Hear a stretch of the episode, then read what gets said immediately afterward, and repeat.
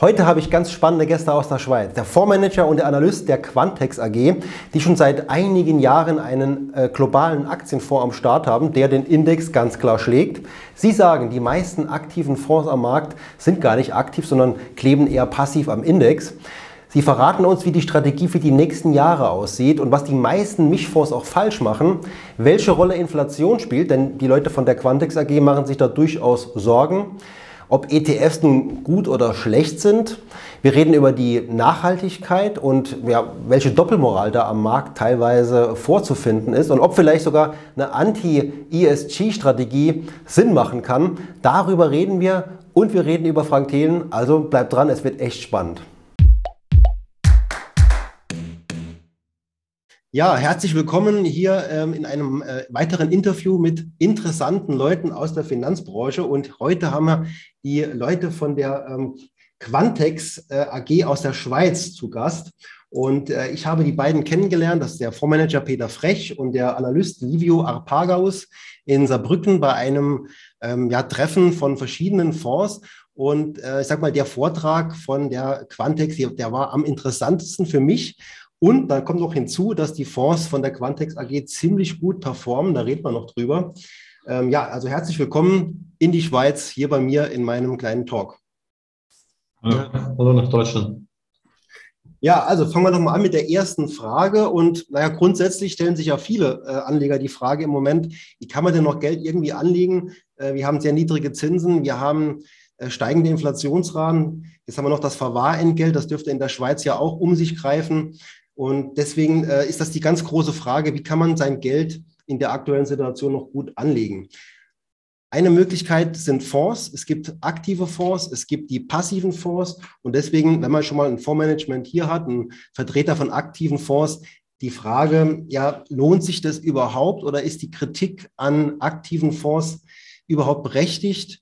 Gibt es Gründe für aktive Fonds? Vielleicht auch mal als erste Frage an, an euch beide. Also grundsätzlich ist die Kritik berechtigt und insofern vor allem, dass halt die meisten sogenannten aktiven Fonds nicht wirklich aktiv sind, sondern eher eben so ein bisschen pseudoaktiv sich an ihre Benchmarks klammern und man sieht dann oft, dass die so 90 Prozent und mehr einen Index nachbilden, dieselben großen Positionen haben, Apple, Microsoft, was immer es dann ist, wie die, wie die Indizes auch. Mhm. Also 90 Prozent, 90 Prozent sagen Sie, die aktiven. Ja, ja, oder noch mehr teilweise. Okay. Wird aber als aktives Management verkauft und entsprechend auch höhere Gebühren und natürlich sowas macht, macht keinen Sinn, oder? Also das ist ganz klar. Auf der anderen Seite gibt es wirklich aktive Fonds, die eben sehr stark vom Benchmark abweichen mhm. und im Idealfall natürlich nach, nach oben abweichen mit Outperformance. Aber umgekehrt gibt es natürlich auch das Risiko von, von Underperformance. Mhm. Okay. Dann ja, und ich würde auch sagen, also man schaut wahrscheinlich besser äh, nach kleinen Boutiquen als größere Firmen, weil je größer der, der, die Vermögensverwaltung oder das Asset Management ist, desto mehr hat man halt so, mhm. so sagen, so Politiker in, äh, in, den, in der eigenen Firma und dann darf man nicht zu weit abweichen oder den Kopf aus dem Fenster strecken. Ich glaube, das sind die Kleinen viel mutiger und ähm, ich hätte jetzt auch gesagt, dass im Durchschnitt die Performance von Boutique-Fonds äh, in der Regel schon besser sind als die von so Boutique-Fonds sind jetzt genau was nochmal genau? Ich hätte jetzt gesagt, so eine Firma wie, wie wir sind, also ein unabhängiger Fondsmanager, der nicht deiner Bank gehört. Ja, oder generell auch, es gibt auch da so Untersuchungen darüber, zum Beispiel, wenn einfach Anlagekomitees entscheiden, also es gibt so eine Studie, eine große mit ein paar tausend Fonds, da hat man einfach geschaut, wie groß ist das Komitee, das die Entscheidungen trifft. Und da gab es wirklich so einen linearen Zusammenhang. Mhm. Also mit einer Person war die Performance im Schnitt am besten, mit zwei ein bisschen schlechter, mit drei noch schlechter, mit fünf plus war sie am schlechtesten. Mhm. Einfach so diese großen Fondshäuser haben dann oft auch diese großen Komitees, mhm. man sich irgendwie auf den kleinsten gemeinsamen Nenner einigen muss und entsprechend auch nicht antizyklisch investieren kann. Also ich fasse mal zusammen, äh, man muss eine gewisse Freiheit haben, die muss man mhm. einfach ähm, bekommen und dann muss man die Freiheit aber auch so nutzen, dass es was bringt, dass man da auch wirklich Erfolge sieht. In dem Moment würde ich sagen, der richtige Zeitpunkt mal auf den Fonds zu schauen, der bei euch schon länger am Markt ist. Das ist der ähm, Quantix Global Value Fund. Mhm. Und ich blende den hier mal ein. Ähm, ich denke, die Performance, die kann sich da jetzt sehen lassen. Insbesondere in den letzten Jahren sehen wir ja da äh, eine Outperformance. Wir haben jetzt hier lila den äh, Luxor MSCI World und äh, orange ist es der MSCI World Value Factor. Mit, mit welchem Index würdet ihr euch am ehesten vergleichen wollen? Ja, also schon den World. Also unser Ziel ist es immer, den World Index zu schlagen. Ähm, die Historie des Fonds geht ja eigentlich bis 2008 noch zurück und das ist uns gelungen, über die 13 Jahre eben mhm. die Weltindex, MSCI World oder Bloomberg World deutlich zu schlagen. Äh, über 13 Jahre. Ja, nee, das ist dann äh, durchaus, ähm, das fällt dann schon auf und klar, dann in dem Moment kann man auch sagen, äh, ist dieses aktive ähm, Management ja durchaus dann äh, ja, hat sich dann eben auch gelohnt für die Anleger, die ja auch mehr bezahlt haben dafür und dann entsprechend was zurückbekommen. Es, gibt auch Kritiker, dass das vielleicht jetzt mal Zufall ist oder mal ein, zwei, drei, vier, fünf Jahre mal Zufall ist. Ich glaube, wenn es dann eben der sehr nachhaltig ähm, gelingt, gibt es da wohl irgendwas, was ihr besser macht? Kann man das irgendwie umschreiben? Was genau macht ihr denn da eigentlich besser? Also ich glaube, wir haben einen starken Fokus darauf, äh, was man eigentlich nicht tun sollte. Oder was sind so Fallgruben, was kann man aus dem Anlageprozess rauslassen. Und wir sagen, es ist so wie eine negative Kunst des Investierens, nämlich es ist gar nicht so wichtig, was man tut, sondern es ist viel wichtiger, was man halt eben nicht tut.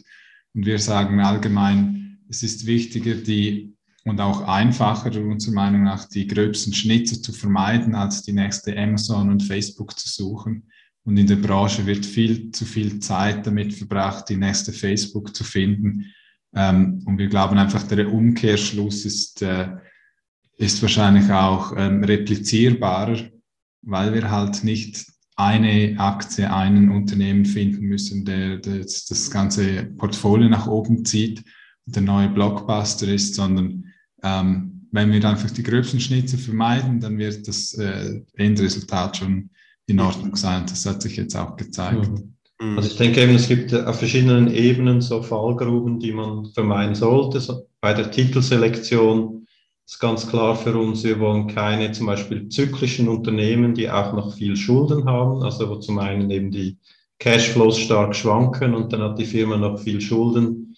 Diese Art Unternehmen, die machen immer eine Nahtoderfahrung in einer Krise. Das wollen wir einfach vermeiden. Das gibt viel Stress, da kann man viele Fehler machen. Mhm. Eben, man kann Totalverluste leiden wenn man wie so, also wir sagen im Kern eigentlich, es ist einfacher, so das schlechteste Viertel oder die schlechtere Hälfte aller Aktien zu erkennen und die rauszulassen, mhm. als jetzt eben irgendwie die fünf Superaktien der nächsten fünf Jahre zu finden, was mhm. alle versuchen.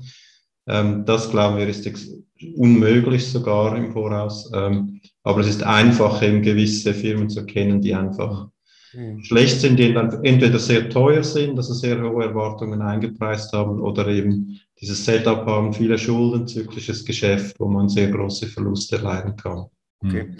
Mein, man, man hört es halt öfters. Ne? Ich meine, das wird ja fast immer gesagt, ja, wir suchen immer die Titel raus, die eben ja am meisten Gewinne machen, die wenigsten mhm. ähm, Schulden haben und so weiter. Ne? Ähm, letztlich muss man dann das Ganze am Erfolg messen. Das ist ja jetzt bei euch äh, ja alles zutreffend. Man sieht ja, dass da Erfolge sind.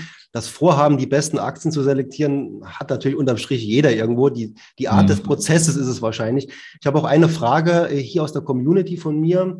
Äh, ich habe ähm, angekündigt, dass ich das Gespräch führe mit euch und dann kam auch eine Frage und zwar, äh, wenn das Fondsmanagement sich für eine Aktie interessiert, wie ist das Auswahlverfahren hier? Findet die Auswahl alleine aufgrund von Zahlen, Daten, Fakten beim Fondsmanagement statt oder trifft man sich zum Beispiel auch auf Vorstandsebene, um auch einen persönlichen Eindruck von der Firma zu bekommen, die man sich da in den Fonds holen wird? Ja.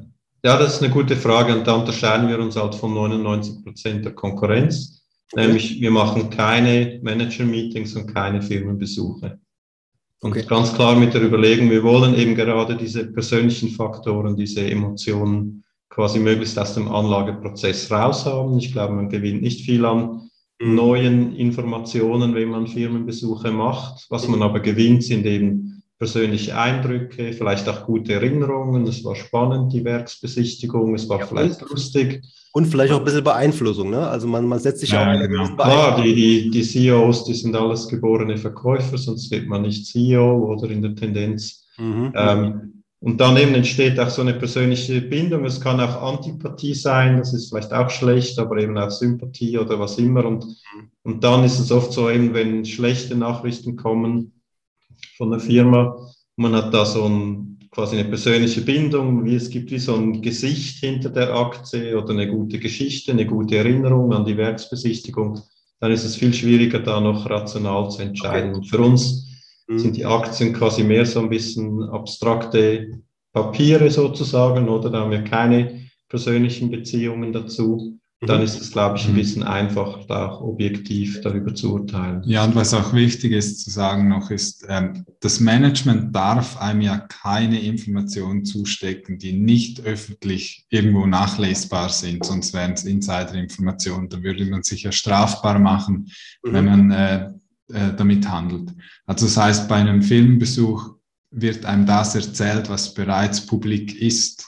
Mhm. Da ist einfach die Frage, wieso sollen wir uns den Aufwand machen, um irgendwie um die halbe Welt zu chatten und, und ist bei euch noch ein bisschen aufwendiger wie, wie bei einem ähm, wie bei einem nationalen Fonds, ne? Weil ich muss gerade mhm. an das Gespräch denken mit ähm, dem Christoph Frank, ja, den kennt er ja auch von DWS Konzept Plato. Mhm. Mhm. Ja. Die haben ja nur deutsche Unternehmen ne? und äh, für ihn ist es schon wichtig, mit den Leuten zu sprechen, und er hat auch gemeint, also wenn ich es richtig in Erinnerung habe, dass damals mit Wirecard, das war auch so, auch so eine Gefühlssache. Ne? Also hat, hat die Gespräche geführt und auch irgendwie gemerkt, dass das irgendwo, irgendwo hakt jetzt bei ihm. Ne? Und das, das war der Grund, die Erklärung, warum eben explizit Wirecard nicht im Portfolio war, was ja im Nachhinein natürlich richtig war. Aber ähm, er hat es dann eher so auf, das, auf diesen Kontakt auch zurückgeführt. Ich meine, es gibt wahrscheinlich verschiedene ähm, Strategien, wie man da sich ein Bild macht. Ja. Aber ich kann das gut nachvollziehen, wenn man sich da frei von dieser ja. machen will. Ja, Wirecard ist ein gutes Beispiel, weil wir haben oft auch die Umkehrseite gehört, dass einer gesagt hat, ich habe den, den Markus Braun persönlich getroffen und der brennt für das Unternehmen und deshalb bleibe ich investiert. Ähm, wir haben 2017 Wirecard auch angeschaut, weil es durch Screening durchgekommen ist. Mhm. Und ähm, man hatte ganz klar sagen müssen, ja, für die Wachstumsrate ist die Unternehmen, Unternehmung zu günstig. Aber wir haben erstens das Geschäftsmodell nicht richtig verstanden und noch viel wichtiger ist, wir sind ja sehr basiert auf, ähm, auf das Cashflow-Statement, also die Geldflussrechnung. Mhm. Und was für uns nicht schlüssig war, war, also die Firma braucht sehr wenig Kapital, ist nicht kapitalintensiv hat sehr viel Cash in der Bilanz, hatte da auch fast eine Milliarde Cash in der Bilanz. Ähm, angeblich. Angeblich, ja. genau, angeblich. Ähm, wächst wie Unkraut und ist extrem profitabel.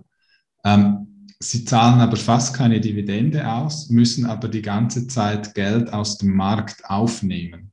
Mhm. Die sollten sich aber intern finanzieren können, wenn sie so profitabel sind. Also wieso müssen sie ständig die hohle Hand am Markt machen und neue Geld aufnehmen, um irgendwelche Expansionsprojekte voranzutreiben? Mhm. Und dann ist für uns einfach so, die Zahlen machen keinen Sinn. Das Geschäftsmodell ist auch wenig transparent, also ist ja, also man ja, konnte sich auch vielleicht auch zu doof und ja. hier war es dann halt der Fall, dass die Zahlen halt nicht richtig waren. Also man konnte sich auch ein Bild machen ohne den persönlichen Kontakt anhand von Zahlen, Daten, Fakten. Ne? Ja, und ich, ich denke eben, wenn man das Argument weiterfasst, wenn Managementkontakte so nützlich wären, wieso sind dann eben die, die großen Fondshäuser, die den besten Access, besten Zugang zum Management haben, wieso haben die im Schnitt so schlechte Fonds? Also das kann wie kein Erfolgsfaktor sein. Mhm. Okay. Alles klar. Nee, das haben wir noch eine zweite Frage, die ich jetzt gerade noch äh, bei der Gelegenheit stellen möchte. Ja, wenn die Entscheidung gefallen ist, eine Aktie in den Fonds zu holen, findet die Beschaffung wie bei uns Kleinanleger über die Börse statt oder gibt es da auch Direktgeschäfte oder andere Möglichkeiten, an die Aktien zu kommen? Wie, wie läuft das? Oder wird das ganz normal über die Börse gekauft? Ja, ganz normal über die Börse. Gut, okay. Mhm. Dann haben wir das schon mal geklärt. Mhm. Ähm, ja, jetzt, was habe ich als nächstes als Frage? Zunächst ähm, können wir jetzt nochmal über den Quantex Global Value Fund vielleicht kurz sprechen. Äh, ich hatte ja schon eingeblendet die Performance, kannst gerne mal machen. Ähm, was lief denn da eigentlich seit dem Corona-Crash so, so richtig gut bei euch? Oder was hat das für, für Folgen gehabt? Weil der hat sich ja sehr schnell und sehr rapide erholt. Gab es da irgendeine strategische Entscheidung nach dem Zeitpunkt oder warum hat der sich da so extrem gut erholt? Mhm. Also grundsätzlich, wir haben so eine Philosophie, dass wir eigentlich in unserem Anlage so die, unsere Value-Stile rotieren. Es gibt wie so zwei Value-Philosophien. Die eine sagt, kauf immer dreckbillige Aktien. Okay. Und die andere ist mehr so Warren Buffett-mäßig Quality at a fair price. Also man soll genau wunderbare Unternehmen suchen und den, die kriegt man nicht direkt billig, aber wenn man die für einen fairen Preis kaufen kann, soll man das machen. Und okay. das bei uns speziell ist, bei unserem Value Fonds, dass wir diese, diese, diese beiden Stile so ein bisschen rotieren, je nachdem, was uns der Markt günstiger offeriert. Und so okay. die Jahre vor Corona, 17, 18, 19, waren für uns eher schwierig, eben Value zu finden. Es war alles ungefähr gleich teuer. Oft hatten zyklische Aktien ungefähr dieselbe Bewertung wie qualitativ gute Unternehmen. Ähm, es war eine gewisse Euphorie am Markt. Also waren wir eher in Qualität und wir hatten Mühe, was zu finden. Wir hatten auch ein bisschen Cash. Ähm, und da sind wir sehr gut in den Corona-Crash quasi reingegangen, haben nicht, nicht mehr verloren als der Markt, im Gegensatz eben zum MSCI Value, oder wenn man immer nur die dreckbilligen Aktien kauft, die überschuldeten Zykliker, und da geht man damit in den Crash rein, dann geht man einfach sehr steil nach unten, wie der MSCI Value oder andere mhm. Fonds. Und dann, als wir im Crash waren und quasi gesehen haben, jetzt gibt es riesen Stress, die Zykliker haben massiv mehr verloren als der Marktschnitt, dann sind wie die Bewertungsunterschiede größer geworden und man wurde wieder fürs Risiko in diese zyklischen Aktien zu gehen besser entschädigt oder teilweise massiv besser. Also haben wir angefangen, zyklische Aktien zu kaufen, quasi in die Offensive zu gehen. Und das haben wir eigentlich den ganzen Frühjahr, Sommer 20 hindurch gemacht. Also das Portfolio wurde von sehr defensiv, qualitätsmäßig, Buffett-mäßig mhm. auf sehr offensiv, quasi eher dreckbillige Zykliker gedreht. Und dann im November kam erste Nachricht, dass es Impfstoffe gibt, die funktionieren gegen Corona. Das sieht man dann auch in der Kursgrafik, wie es dann halt steil nach oben ging ähm, mit unserem Fonds. Aber eben der Trick war, zuvor auch nicht zu viel verloren zu haben, oder? Dass man, weil sonst wären wir auch steil nach unten gegangen, wie die rote Linie hier. Aber weil wir halt in der Quality waren, haben wir weniger verloren und dann im, im Aufschwung mehr gewonnen. Und das ist uns eigentlich auch schon mal so 2011 bis 2013 in der Euro-Krise gut gelungen, dass wir quasi defensiv reingegangen sind dann, als alle Angst hatten, sind wir in die Offensive gegangen und in der Erholung dann viel gewonnen. Das spricht ja. auf jeden Fall für einen sehr nüchternen ähm, Prozess, dass man da das Ganze drumherum ein bisschen ausblendet, ne? weil man ja dann ja. nicht sagt, was also, passiert da gerade. Ne? Und, ja. also man muss schon sagen, die Corona-Krise war schon sehr einzigartig. Wir wussten auch nicht, was passiert. Also es Pandemie, das äh, hat es vor 100 Jahren das letzte Mal gegeben. was Neues. Ich glaube, so die Rotation war dann so wie, wie in zwei Teilen geteilt. Also am Anfang im März haben wir einfach uns überlegt, was gibt es für Zykliker, die entweder profitieren von Corona oder nicht betroffen sind. Was wir da zum Beispiel gekauft haben, waren so ähm, Rohstoffproduzenten, wo man gesehen hat, zum Beispiel der Eisenerzpreis, der ist gar nicht so stark gefallen. Mhm. Die Aktien haben sich aber irgendwie gedrittelt oder halbiert. Das haben wir gekauft oder zum Beispiel schwedische Online-Gambling-Gesellschaften, wo wir gesagt haben, ja, die Casinos, die realen, die sind ja zu. Das heißt, die Leute wollen sicher im Lockdown auch weiter zocken, also wir werden die eher Profiteure sein. Mhm. Und dann im, im, Spätsommer, als man dann gemerkt hat, okay, Moderna Phase 3, da kommt in den, im nächsten halben Jahr irgendwas äh, aus der, äh, von der Impfstoffseite, haben wir uns die wirklichen Corona-Verlierer, also Luxusgüter, Öl- und Gassektor, all die Sachen genauer angeschaut und die rausgepickt, bei denen wir wussten, dass sie die, die nächsten zwei Jahre überleben werden, egal was die Börse macht, egal was mhm. die Wirtschaft macht. Und ähm, haben dann eigentlich so die, den letzten Teil auch noch in die Offensive gedreht. Also diese Corona-Verlierer-Aktien, die waren oft so bewertet als würde quasi Corona nie mehr aufhören, oder? Der Markt mhm. war so pessimistisch. Da haben wir gedacht, okay, die Wette, die können wir eingehen, dass das irgendwann vorbei ist, ob mit Impfstoff oder ohne. Und haben die, die Aktien einfach dreckbillig kaufen können. Mhm. Gut, das alles spricht jetzt für sehr aktives Management. Wir hatten ja schon gesagt, das ist ja auch der, der Unterschied, der es vielleicht ausmacht äh, im Vergleich zu den äh, berühmten ETF. Kommen wir nochmal aber kurz auf das Thema zu sprechen. Also genau das ist ja das, was der ETF eben nicht macht. Trotzdem ist er sehr beliebt. Ne? Ich meine, das ist ja auch äh, zu Recht so. Er ist sehr günstig, es ist einfach, man kann damit äh, leicht streuen. Äh, und dementsprechend äh, gibt es ja auch Ent, äh, Entwicklungen. Habe hier mal was äh, dabei. Zum Beispiel sehen wir jetzt, dass die aktiven Fonds in Europa immer noch steigend sind, also haben Zuwächse. Aber mit dem Blick in die USA, das ist ja gewaltig, ne, dass da die aktiven Fonds so so stark verlieren und immer mehr in die ETFs und in, in die Indexaktienfonds, also alles in dieses passive Investieren überwechselt. Und ja, man könnte schon fast sagen, wenn das, wenn das jetzt dieses Jahr so weitergeht, wird es ein Rekordjahr geben. Ist wahrscheinlich abzusehen, dass es so kommt. Mhm. Ähm, ja, gibt es denn, auch, äh, denn auch aus eurer Sicht da äh, etwas, wo man vielleicht ähm, tatsächlich jetzt als Kritik anbringen könnte? Weil es gibt ja immer wieder Kritikpunkte, die angebracht werden. Viele sind vielleicht berechtigt, manche nicht berechtigt. Ihr seid natürlich nicht ganz objektiv jetzt ne, als Vertreter der Aktiven, aber ich glaube, dass ihr da schon eine sehr äh, offene Meinung dazu habt. Genau, also dem, der erste Punkt ist ganz klar, um die pseudoaktiven Fonds, um die ist es nicht schade, oder wenn man da den Wechsel macht in ETF, ein Fonds, der eh zu 95 Prozent in den Index investiert und höhere Gebühren hat, den braucht, braucht niemand, oder das macht keinen Sinn. Mhm. Und die andere Seite der Kritik ist halt, oder für uns ist eigentlich auch ein Vorteil auf längere Sicht, glaube ich, dass die, die ETFs, das sind ja, die kaufen unabhängig vom Preis. Also ist denen egal, ob eine Aktie teuer ist oder billig.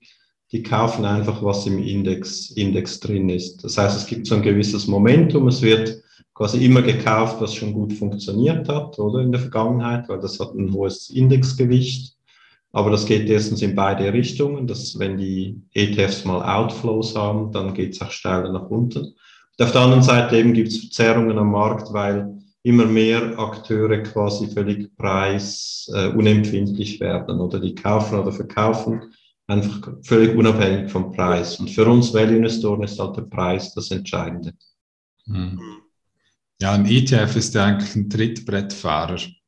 Die Aktiven sind so sozusagen die, die den Preis einer Aktie oder einer Firma äh, festlegen sollten. Und der ETF übernimmt dann das mehr oder weniger einfach.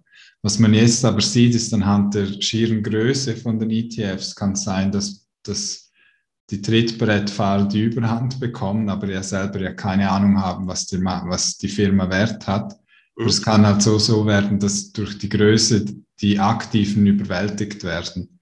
Und das könnte genau in so einer Phase sein, wo es dann halt wirklich Outflows gibt bei den ETFs. Das hat es in den letzten zehn Jahren eigentlich nie gegeben. Es gab, glaube ich, zwei, drei Tage, wo ETFs Netto-Outflows hatten. Mhm. Ähm, also was man einfach sieht. Mehr, per Saldo mehr Geldabfluss wie. Genau. Mhm. Genau. Ähm, und wenn man jetzt sieht, jetzt die USA ist jetzt mittlerweile die, über die Hälfte des Aktienmarkts ist, ist passiv gemanagt. Wenn es dort massive ähm, Abflüsse gibt, kann es sein, dass die, der aktive Teil diesen, de, diese Verkäufe gar nicht stützen kann oder nicht stützen möchte.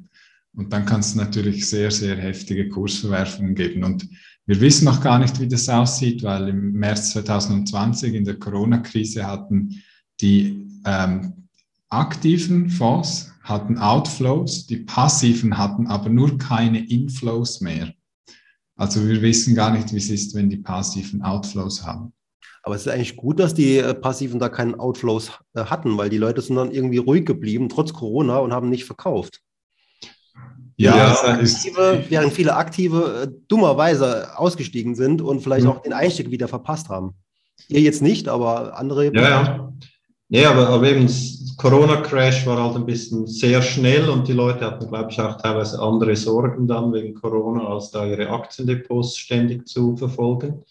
Und, und dann ging es sehr steil wieder nach oben, mhm. so nach dem ersten Crash. Also das war relativ harmlos, aber wenn man also einen richtigen Bärenmarkt hat, wie 2007, 2008 bis März 09 oder ums Jahr 2000 rum, dann tut es irgendwann schon weh und erfahrungsgemäß dann irgendwann die Leute, wenn sie 30 Prozent, 50 Prozent im Minus sind, gibt es dann schon Panikverkäufe auch, oder im, im großen Stil. Und das haben wir eben noch nie erlebt mit ETFs, also das, weil damals einfach die ETFs noch so klein waren, spielte das keine Rolle. Mhm. Und jetzt wäre so der erste Bärmarkt irgendwann steht uns bevor, in dem die ETFs eben dominieren und was dann passiert, wenn die ETFs im großen Stil Outflows haben, das wissen wir noch nicht, aber es, wir vermuten eben, dass es dann auch sehr steil nach unten gehen kann, eben gerade auch in Aktien wie diesen Technologieindex-Schwergewichten, Apple, Amazon, Microsoft, die die Leute als sehr sicher wahrnehmen, die können dann auch sehr steil fallen, glaube ich. Ja, da kommen wir, da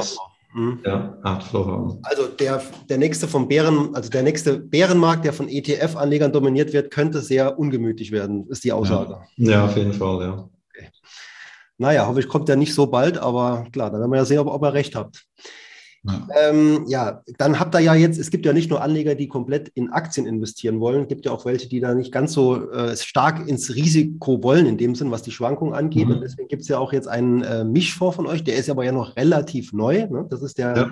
äh, Quantex Multi-Asset Allwetterportfolio, so, so heißt der, ne? Allwetter, oder ist das nur so? Ja, nee, das ist nur so ein Arbeitstitel, aber mit dem Quantex Multi-Asset Fund. Ja, mit dem Werbespruch äh, Gefahr für Schönwetterstrategien. Mhm. Ja, genau. So, da, daraus leiten sich für mich zwei Fragen ab. Zunächst mal, was ist eine Schönwetterstrategie? Mhm. Was machen die anderen bei einer Schönwetterstrategie jetzt eben falsch? Das wäre ja mal jetzt sehr spannend für die Anleger.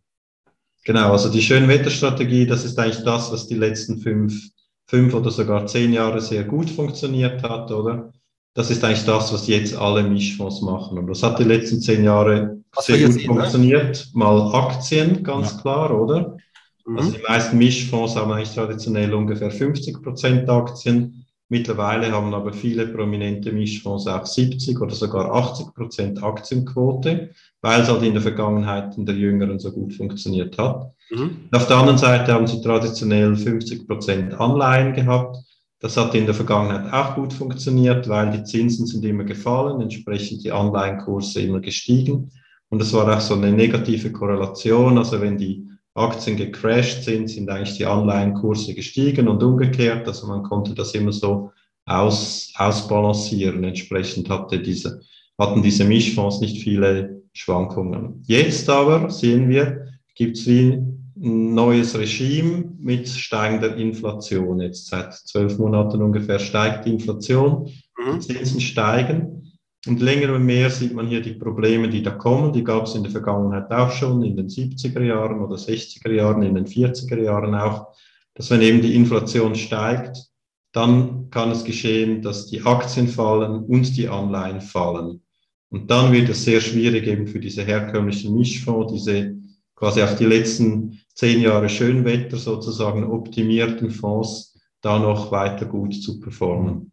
Ja, genau. Also eigentlich der Kritikpunkt von uns an anderen Mischfonds oder Mischfondsstrategien ist, sie sind auf ein Szenario ähm, aufgebaut, nämlich dass Zinsen und Inflation kein Problem bleiben.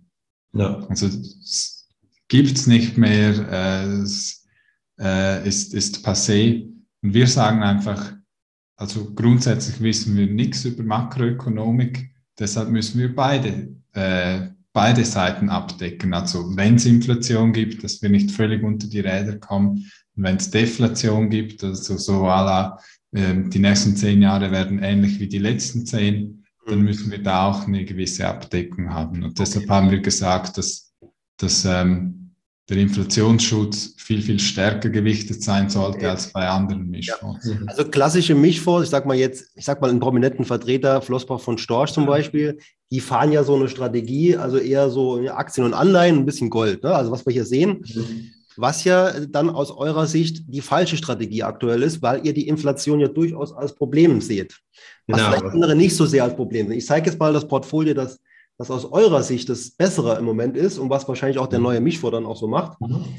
Ähm, und zwar hier ähm, haben wir jetzt eine Aktienquote von 45 bis 55 Prozent, dann 15 bis 35 Prozent festverzinsliches und dann immerhin 20 bis 30 Prozent Gold, Rohstoffe, also doch ein größerer Rohstoffblock. Genau, viel größerer Rohstoffblock eben andere, Flossbach und so, die haben schon 5 oder 10 Prozent Gold oder 12 Prozent.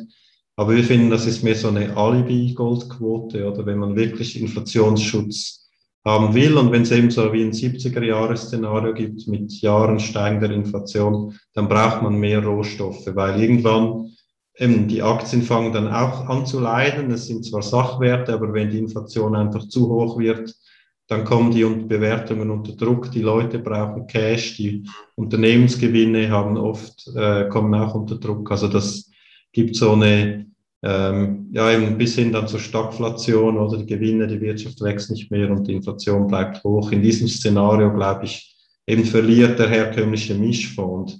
Das Problem ist auch, dass diese Fonds diese Wette wie doppelt fahren. Also auf der Anleihenseite sowieso wetten sie mit Nullzins, dass es nie mehr Inflation gibt. Und auf der Aktienseite haben sie vor allem Technologieaktien, weil das die letzten zehn Jahre gut war. Mhm. Und diese Aktien haben halt sehr von dieser die, diese Inflation der letzten zehn Jahre profitiert, oder weil die Zinsen und die Inflationsraten lange gefallen sind, hat man quasi die zukünftigen Gewinne ähm, höher bewertet, man gesagt, ja, ist egal, wenn dieses Startup zehn Jahre keine Gewinne macht, im Jahr elf macht es dann fette Gewinne.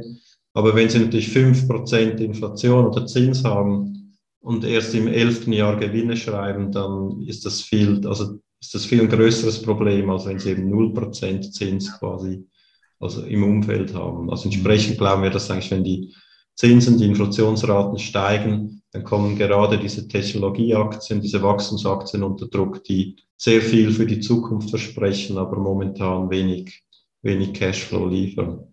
Okay, Thema Inflation ist ja in jedem Fall im Moment doch sehr ähm, verbreitet und es gibt ja auch Leute, die da sehr große Angst davor haben. Wie, wie ist das aus eurer Sicht mit dem, mit dem Thema Inflation? Also ich habe hier die Grafik ja, aus der Präsentation. Genau.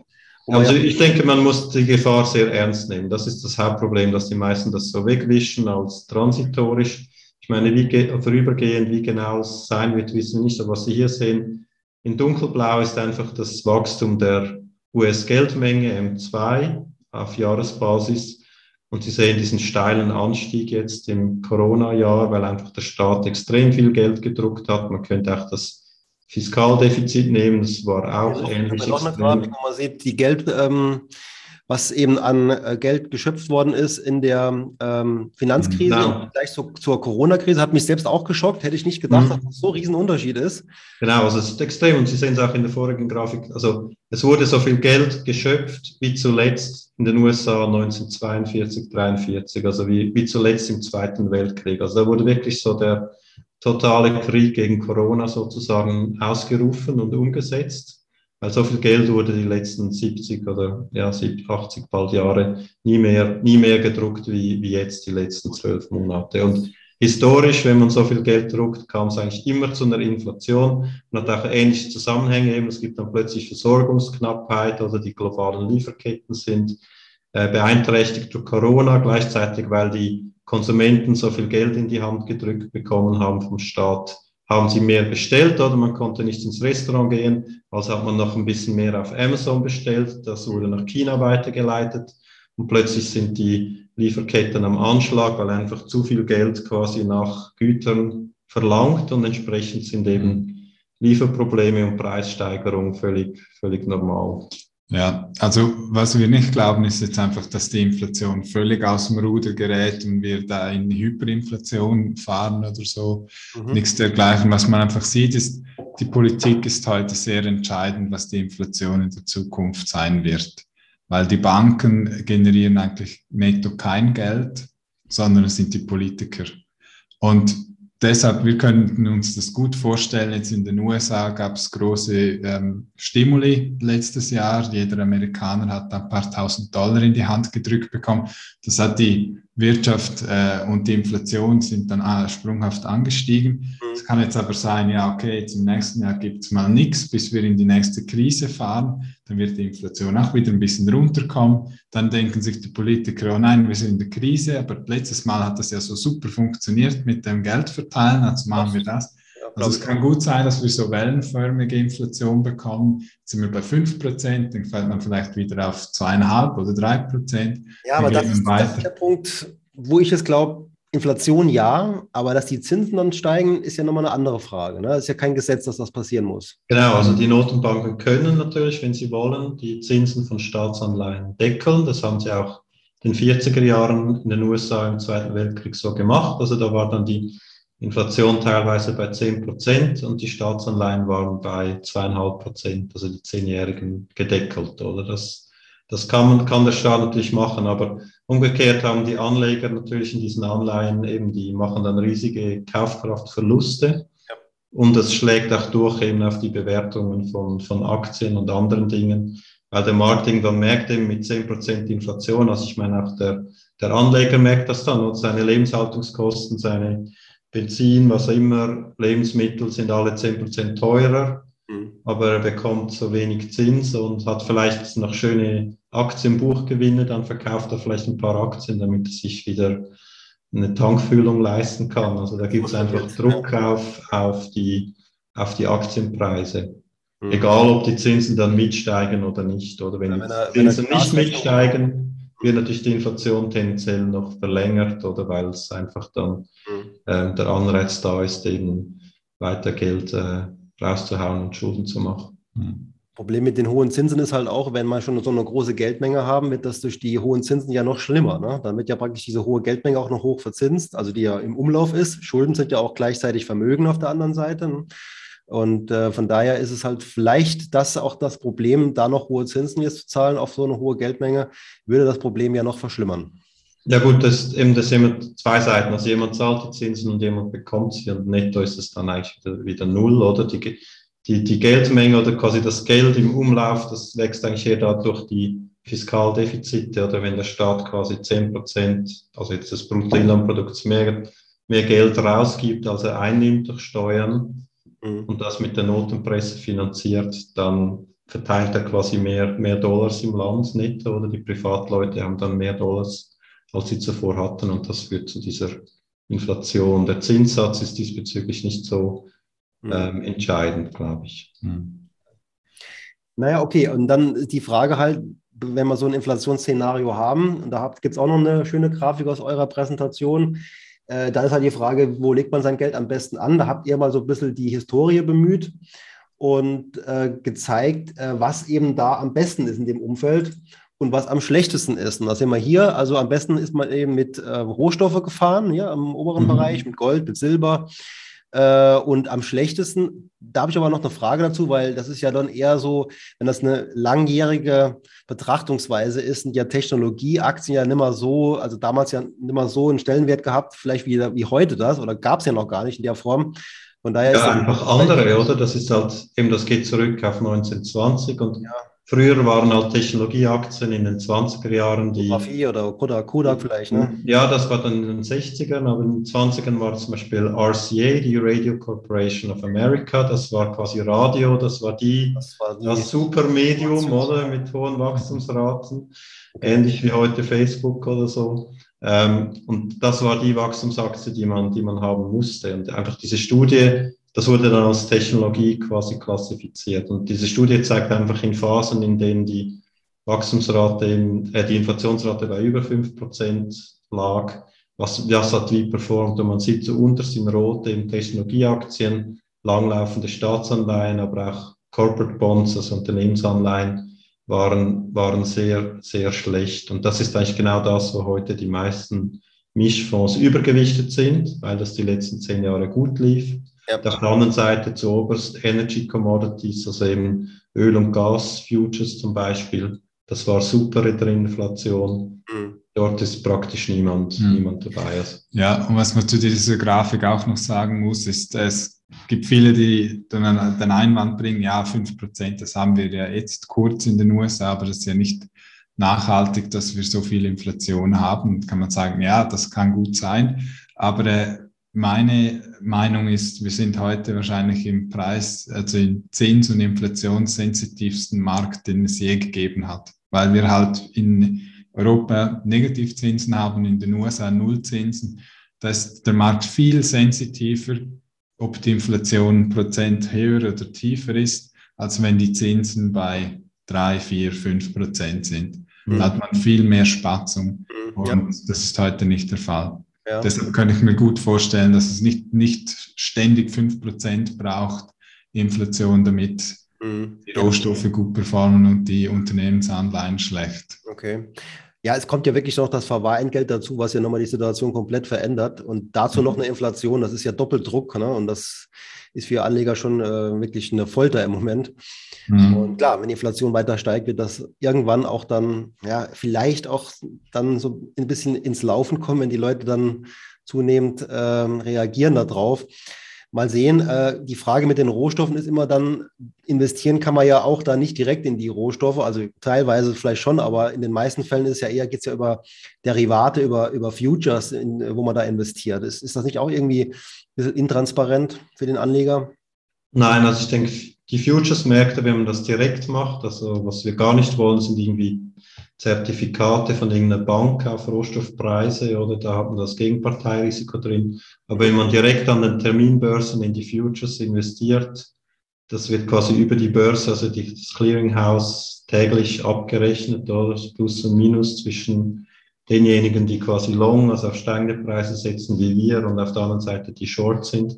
Ähm, dann hat man eigentlich kein Gegenparteirisiko und ist direkt am, am Markt dabei und ist auch ein sehr liquider Markt. Also ich meine, der, der Öl-Future-Markt zum Beispiel, das ist einer der größten und liquidesten Märkte, die es überhaupt gibt. Also das, das mhm. ist für uns, glaube ich, äh, sehr attraktiv und theoretisch kann man das auch als Privatanleger machen. Das Problem dabei ist oft, dass die Leute mit Futures, weil man eben auch auf Marge, also quasi mit Hebel spekulieren kann, das dann machen und dann irgendwie 10 zu 1, 20 zu 1 auf den Ölpreis wetten und dann bei der kleinsten Schwankung machen sie einen Totalverlust. Wir investieren immer ohne Hebel, also wir investieren quasi 1 zu 1 mit mhm. voller Kapitaldeckung. Aber diese Rollverluste gibt es dann trotzdem, oder? Von einem Kontrakt in den nächsten? Nein, also die gibt es nie automatisch, oder? Das wäre auch zu einfach, wenn, weil da müsste man ja immer die Rohstofffutures kaufen, die quasi, also wo, wo die zukünftigen Kontrakte tiefer sind und die anderen, die in der Zukunft immer teurer gepreist sind, müsste man quasi leer, also shorten, also leer verkaufen. Mhm. Dann hätte man ja automatisch eine Rendite, wenn es automatisch Rollverluste gäbe. Also das ist nie so. Es kann Situationen geben, wo man zu viel drauf zahlt oder wenn jetzt eben, ich sage zum Beispiel, Öl ist heute bei 80 und in einem Jahr der Future bei 85, kann sein, oder, dass man dann Geld verliert, aber es kann auch sein, dass der, in einem Jahr der Ölpreis halt auf über 100 steigt, oder, und entsprechend hat man mit 85 auch nicht so schlecht gekauft. Also das, da gibt es keinen systematischen Zusammenhang, weil eben sonst könnte man das auch systematisch ausnutzen, um, um Gewinne zu machen. Also es gibt keine automatischen äh, Rollverluste.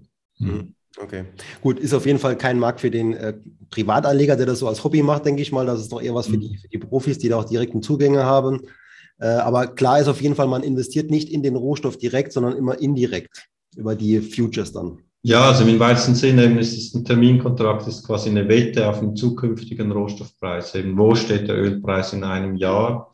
Und das Spezielle daran ist halt einfach, dass man mit jemand anderem wettet auf der Gegenseite, der Short geht, oder?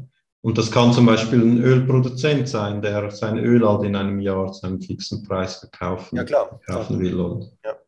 Okay, gut, aber Öl ist auf jeden Fall auch schon mal ein gutes Stichwort. Mhm. Denn an, diesem, äh, an dieser Veranstaltung habe ich doch viel von ESG und Nachhaltigkeit gehört. Und das äh, war bei euch nicht der Fall. Also sogar das Gegenteil war der Fall. Es wurde sogar argumentiert, was durchaus nachvollziehbar ist, dass eben aufgrund dieser Mode, ich sag mal Modeerscheinung im Moment, das ist schon ein Trend, mhm. also jeder ist im Moment nachhaltig und war es auch schon immer und äh, investieren auch vielleicht in Zukunft da anders, dass es dadurch wiederum äh, Gelegenheiten gibt für Vorgesellschaften, die sagen, das ist mir jetzt nicht ganz so wichtig, das Thema. Und ich nutze vielleicht oder ich gucke nur auf den Preis und was ich bekomme dafür und lasse das Thema äh, ESG und Nachhaltigkeit erstmal weg und schau erstmal auf die Fakten. Ist das, das ist ja bei euch so ein bisschen der Fall.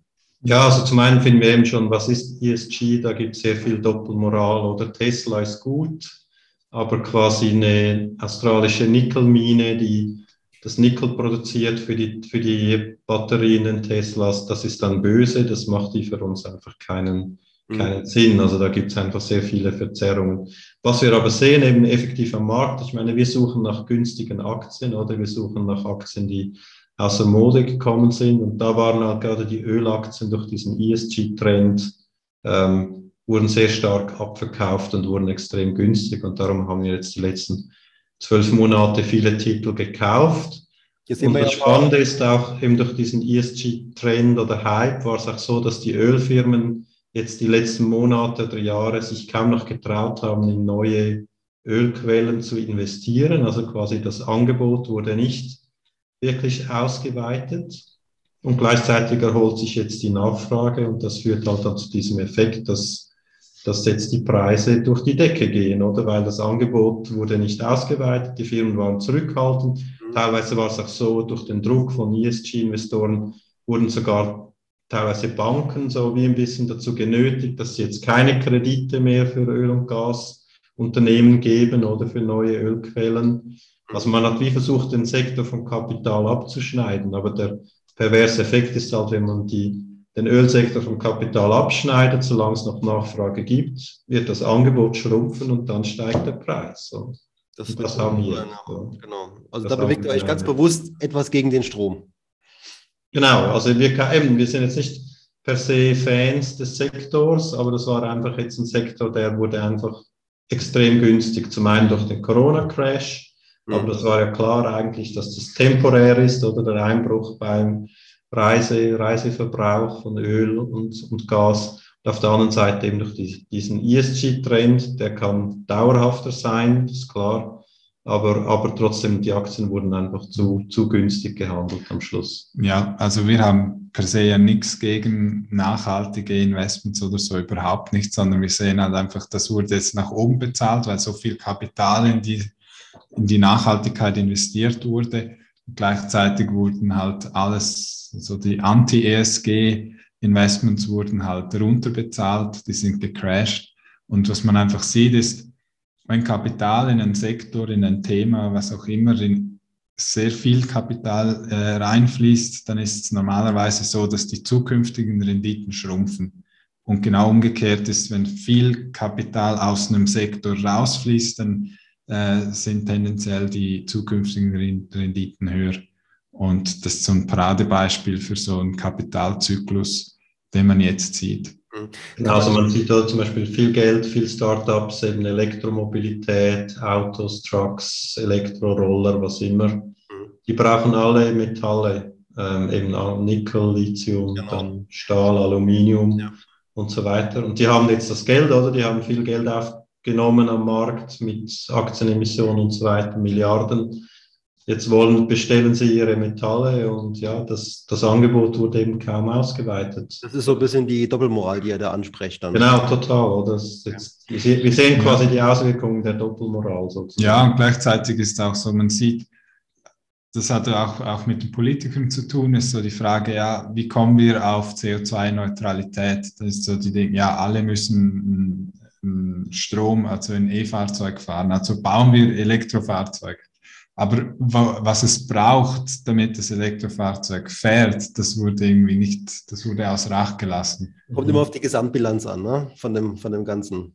Ja, und es braucht halt Kapazitäten in, ja. in der Elektrizität und äh, Minenkapazität für, für das Nickel und das Lithium, das, das gebraucht wird. Ja. Vielleicht auch hier mal vielleicht Klartext zu dem Thema Nachhaltigkeitsfonds.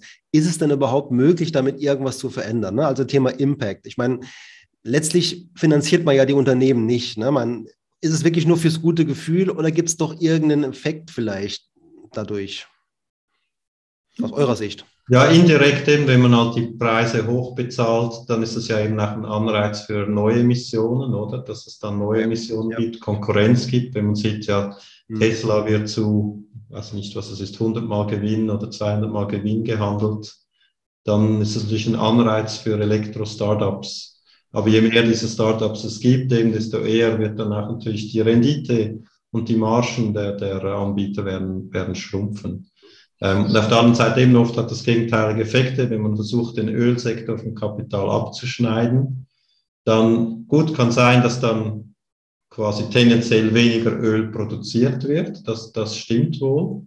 Also insofern kann es sein, macht man die Welt ein bisschen besser. Aber auf der anderen Seite erhöht man die erwarteten Renditen für die verbleibenden Ölproduzenten und Investoren. Und das ist ja dann auch wieder ein Anreiz eben, damit neues Kapital da reinfließt. Und ich würde jetzt fast wetten jetzt, wo der Ölpreis so steigt und die Ölaktien Gewinne machen, ähm, dass jetzt wieder tendenziell mehr Geld auch da reinkommt und der ein oder andere nachhaltige Investor sich sagt, ja, vielleicht Shell die wollen ja auch was mit Wasserstoff machen und die verbessern ja, ja vielleicht die Welt sogar ein bisschen. Ja auch, das, kann man, mhm.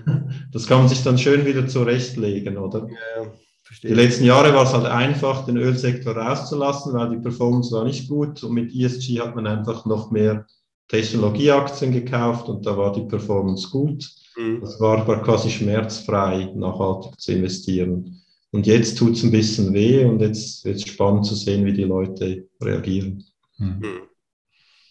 Okay. Nee, also ist schön auf jeden Fall und interessant, das mit euch mal zu sprechen, weil ihr da wirklich so, ein, so, eine eigene Strategie fährt, eigene Gedanken euch macht und am Ende, das wäre das Beste daran, auch erfolgreich damit am Markt seid. Ähm, Sie, Herr Frech, sind ja nicht nur Vormanager, sondern auch studierter Psychologe. Inwieweit kommt Ihnen das bei dem ganzen Prozess entgegen? Also wie viel Psychologie steckt eigentlich im Investieren? Also ich glaube ziemlich viel, ne? oder? Ja, ziemlich viel, was immer fälschlicherweise dann erwartet wird, dass ich irgendwie besser voraussagen kann, wie sich da die Märkte, die, die wilde Herde sozusagen morgen bewegt. Da habe ich keine Ahnung. Aber ich denke, wo es hilft, im, ist eben bei einem selbst im Anlageprozess, wenn es ein bisschen darum geht, eben Emotionen zu kontrollieren, eben zum Beispiel Thema Manager-Meetings, Firmenbesuche zu erkennen, dass da eben eine emotionale Beeinflussung auch stattfindet, wenn man Firmenbesuche macht, dass man das dann vielleicht besser eben nicht macht und sich auf die Zahlen und Fakten äh, konzentriert. Solche Sachen, glaube ich, das hilft so ein bisschen, dass man da eher so diese psychologischen Fallgruben bei einem selber erkennt. Was morgen eben die, die, die wilde Meute an den Börsen macht, habe ich auch keine Ahnung. Was könnte ein privater Anleger da für sich beherzigen? Weil es ist ja schon so, dass, dass man da relativ viel sieht und hört, wenn man ein bisschen sucht im Internet, da findet man auch relativ schnell äh, irgendwelche Leute, die dann ganz äh, schlimme Sachen sagen, die einem dann auch sehr nervös machen. Und man wird ja doch immer unruhig dann. Und wie kann man sich da als, als privater Anleger irgendwie aufstellen, psychologisch gesehen? Ja, ich denke, das Einfachste auf dem Papier ist eben, dass man sich halt eine vernünftige Strategie wählt, eben zum Beispiel 50% Aktienquote, 50% Cash oder was es dann ist, oder eben etwas wie unsere Multi-Asset-Strategie und dann die einfach wirklich sehr rigide umsetzt und sich eben nicht von den Emotionen leiten lässt. Also jetzt, wo die Stimmung an den Börsen gut ist oder bis vor kurzem sehr gut war, erhöht man dann die Aktienquote, und umgekehrt, wenn eben dann die, die, Nach die Medien, die Nachrichten voll sind mit schlechten, mhm. schlechten News und Angst, dann reduziert man wieder die Aktienquote. Okay, also doch, doch so aktiv, ja. Ich denke eben, da muss man eben aufpassen, dass man das nicht tut und sondern sich eben so. rigide an, an eine gewählte Strategie hält. Und ich denke auch, das ist der Job jedes auch Anlageberaters, dass er dann den Kunden auf der mal festgelegten Risikostrategie quasi auch festnagelt und eben nicht, dass man sich eben da nicht von den Emotionen auf die eine oder andere Seite zu sehr mitreißen lässt. Ja, es ist, ich meine, das hat schon zugenommen, ne? Dass man jetzt äh, sich informiert, vielleicht im Internet, auf, auf YouTube eventuell, und da findet man ja relativ schnell sogenannte Crash-Propheten, die haben immer die mhm. höchste Reichweite. Ne? Und ähm, ja. wenn man denen so zuhört, da kann man schon als Laie, sage ich mal, ähm, nervös werden, weil die es schon geschickt auch anstellen, die Leute da auch zu verunsichern. Ja, klar. Ja, klar, also eben das vernünftig ist es auf lange Sicht eine ordentliche Portion Aktien zu haben, oder? Ja, also je nach Alter und Risikofähigkeit. Und entsprechend eben soll man sich da auch nicht verunsichern lassen, wenn man jetzt die letzten zehn Jahre auf die Crash-Propheten gehört hat und nie Aktien gekauft. Ähm, dann war es schlecht. Umgekehrt sollte man aber auch nicht jetzt nach zehn guten Aktienjahren kommen und plötzlich 100 Prozent des Vermögens in Aktien stecken, wenn man zuvor nie welche gehabt hat, oder das wäre dann auch die, die falsche Reaktion. Okay. Da gibt es jetzt halt schon ein paar, das merken wir auch so, die hatten immer nur Girokonto und jetzt plötzlich wollen sie auch noch am Aktienboom teilhaben, die kommen schon etwas spät zur Party. Man sollte ein bisschen vorsichtiger da sein, eben in der Festlegung der, der Aktienquote dann. Mhm. Naja, wie es immer schon so war, äh, man lernt ja auch viel aus Erfahrungen und dann werden jetzt einige eben diese Erfahrungen dann auch machen müssen, wo jetzt vielleicht jetzt starten erst ja. nach und nach und schon nervös werden, wenn mal ein Tag ist, der ein bisschen schlechter ist von den Kursen her, was man ja in der Vergangenheit ja durchaus schon schlimmer erlebt hat. Mhm. mhm. Ja, es kann gut sein, dass wir wieder so einen Bärenmarkt äh, kriegen, der ähm, so eine Generation von Anlegern wirklich äh, ja, die, die Finger verbrennt. Mhm. So, für uns war es irgendwie so die Technologieblase oder für mich war es die Technologieblase, aber ich habe es dann nicht aufs, aufs erste Mal gelernt, sondern ich musste mir zweimal die Finger verbrennen mit das der Finanzkrise. Brauchst du auch zweimal, ne? Ja, genau. Mhm. Aber äh, ja, jetzt ist das, äh, jetzt sind die Voraussetzungen wieder sehr gut. Es sind sehr viele neue Investoren in den Markt äh, gedrängelt, sozusagen jetzt im letzten Jahr. Mhm. Da ist die Wahrscheinlichkeit schon recht hoch, dass halt das eine oder andere Investment halt dann wirklich dann miserabel sein wird. Okay. Also man muss sich wirklich psychologisch, glaube ich, mit 50 Prozent Verlust auf seinem Aktieninvestment muss man leben können. Ja, also beim Fonds, ne? Ja, beim Fonds oder auch privat, wenn man direkt Aktien hat, was immer 50 Prozent Verlust ist einfach immer, immer drin, oder? Ähm, wenn, wenn ihr, das muss man aushalten können, ohne dass man dann. Genau. Man muss, man muss auch vielleicht erstmal sehen, ob es aushält überhaupt, wenn es dann mal passiert. Ne? Das, ja, eben dann lieber mit einer kleineren Aktienquote anfangen und dann, was auch schwierig ist in der Praxis oder antizyklisch, wenn dann der Crash kommt und die Kurse fallen und die Medien sind voll mit schlechten, schlechten Nachrichten, dann kann man darüber nachdenken, die Aktienquote ein bisschen zu erhöhen, oder? antizyklisch, aber das ist natürlich psychologisch auch, auch schwierig. Ist, glaube ich, dann Champions League. Ne? In dem Moment äh, noch äh, beherzt zuzugreifen, ist aber richtig, klar. Das mhm. hilft vielleicht mal sich auch wirklich, so wie auch Sie sagten, ja, das ein bisschen aufschreibt und sich eine Strategie macht und sagt, dann kaufe mhm. ich einfach nach bei dem. Das mache ich beispielsweise auch so, regelbasiert investieren. Ne? Also einfach zu sagen, mhm. ich habe Qualität, ich kaufe nach, wenn so eine gewisse wenn, wenn so eine gewisse Grenze durchschritten wird, wie bei Corona ging es ja schnell auch mal nach unten, mhm. da war das eben erfüllt, dann muss man eben sich auch dran halten. Das ist dann der zweite wichtige Schritt. Genau. Wenn ihr nur eine Aktien kaufen dürftet privat, welche wäre denn das? Oh, das ist schwierig. Äh, wir machen immer so ein äh, Börsenspiel. Also äh, bei uns im Büro, jeder hat die Top 3 fürs nächste Jahr und die sind immer miserabel im Verhältnis oh. zum Fonds. Also okay.